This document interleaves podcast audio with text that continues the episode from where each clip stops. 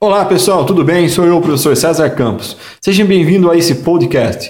Eu quero falar para você hoje sobre sete dicas para conduzir seu relacionamento interpessoal do jeito certo.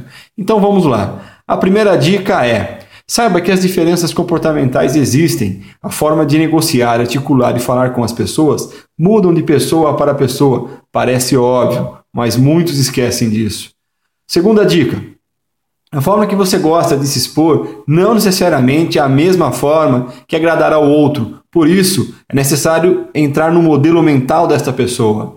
Terceira dica: nada da vida tem um significado, a não ser que você atribua um a ele. Por isso, reflita quais significados você anda atribuindo aos acontecimentos e situações de sua vida.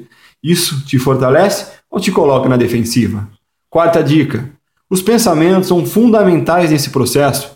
Se o pensamento que governa sua cabeça for de dúvida e de insegurança, certamente não terá sucesso em sua negociação e articulação.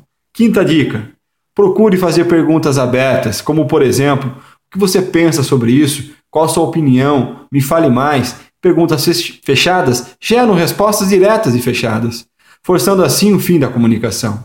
Sexta, Sexta dica: quando a outra pessoa estiver falando, preste muita atenção no que ela fala, em cada movimento e gesto.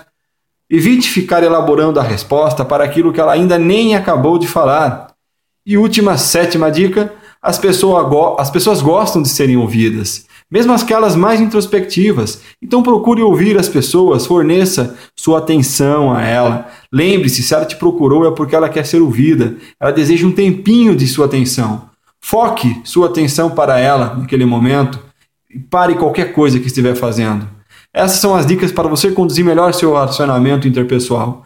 Cuidado com a dica número 3 e a dica número 4, que é 3 é o significado e o 4 são os pensamentos. Essa me jogaram para baixo por um grande período na minha vida, me tornando uma pessoa tímida e fechada. Fique atento com isso e até a próxima. Tchau, tchau.